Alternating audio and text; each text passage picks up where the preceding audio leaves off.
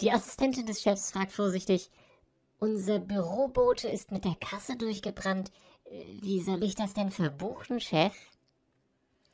Ähm, am besten unter laufende Ausgaben.